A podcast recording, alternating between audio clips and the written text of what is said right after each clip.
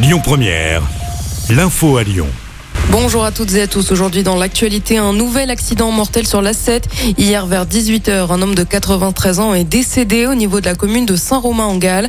Lors d'un ralentissement sur l'axe en direction de Marseille, il est sorti de son véhicule et a ensuite été percuté par un camion.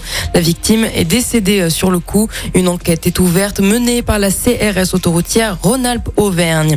Un hôtel braqué près de Lyon. Les faits se sont déroulés dans la nuit de mercredi à hier. Aux alentours de 2 h du matin, des hommes ont attaqué un établissement situé à Bron.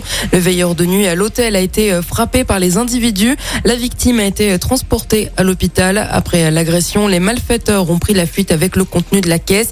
Ils sont activement recherchés. Le verdict est tombé dans l'affaire des faux papy braqueurs. Plusieurs individus étaient jugés devant les assises du Rhône. Quatre ans après l'attaque d'une bijouterie au Luxembourg où plus de 80 montres de luxe avaient été euh, volées pour une valeur estimée de plus de 2 millions d'euros.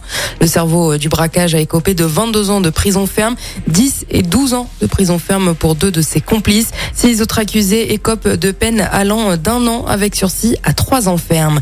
L'actualité, c'est également les ministres de l'énergie de l'Union européenne qui se retrouvent aujourd'hui à Bruxelles pour parler de la crise de l'énergie. Les ministres évoqueront des mesures d'urgence pour faire face à la hausse du prix du gaz et de l'électricité. Ils devraient également discuter de la question du plafonnement du prix des importations de gaz alors que la demande explose depuis l'arrêt des de gaz russe via Nord Stream. L'inflation ralentit en septembre à 5,6% sur un an contre 5,9% en août.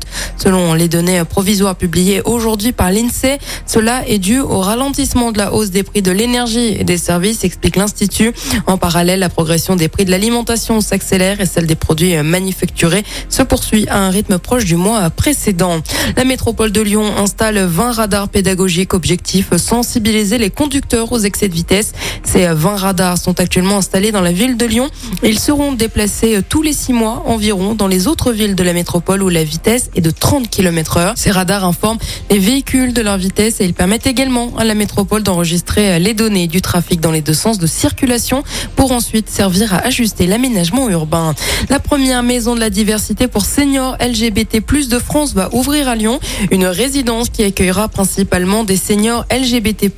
La maison comportera également des logements étudiants dans le but de créer du lien entre les générations. Environ 30% des appartements seront ouverts à des hétérosexuels alliés à la cause. En contrepartie d'un loyer modéré, les étudiants pourront donner un peu de leur temps au collectif. Les travaux débuteront au printemps prochain pour une ouverture fin 2024. Au nord de Lyon, à Tapona, une femme de 38 ans sans diplôme a été embauchée en tant qu'enseignante contractuelle.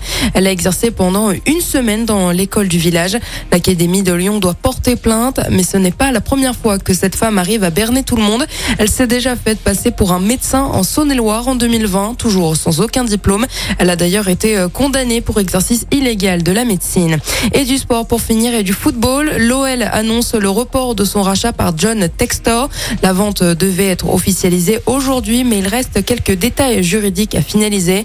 L'OL se montre toutefois euh, confiant. Selon le club, les discussions devraient aboutir dans les prochains jours.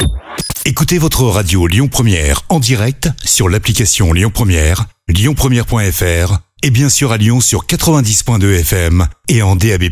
Lyon Première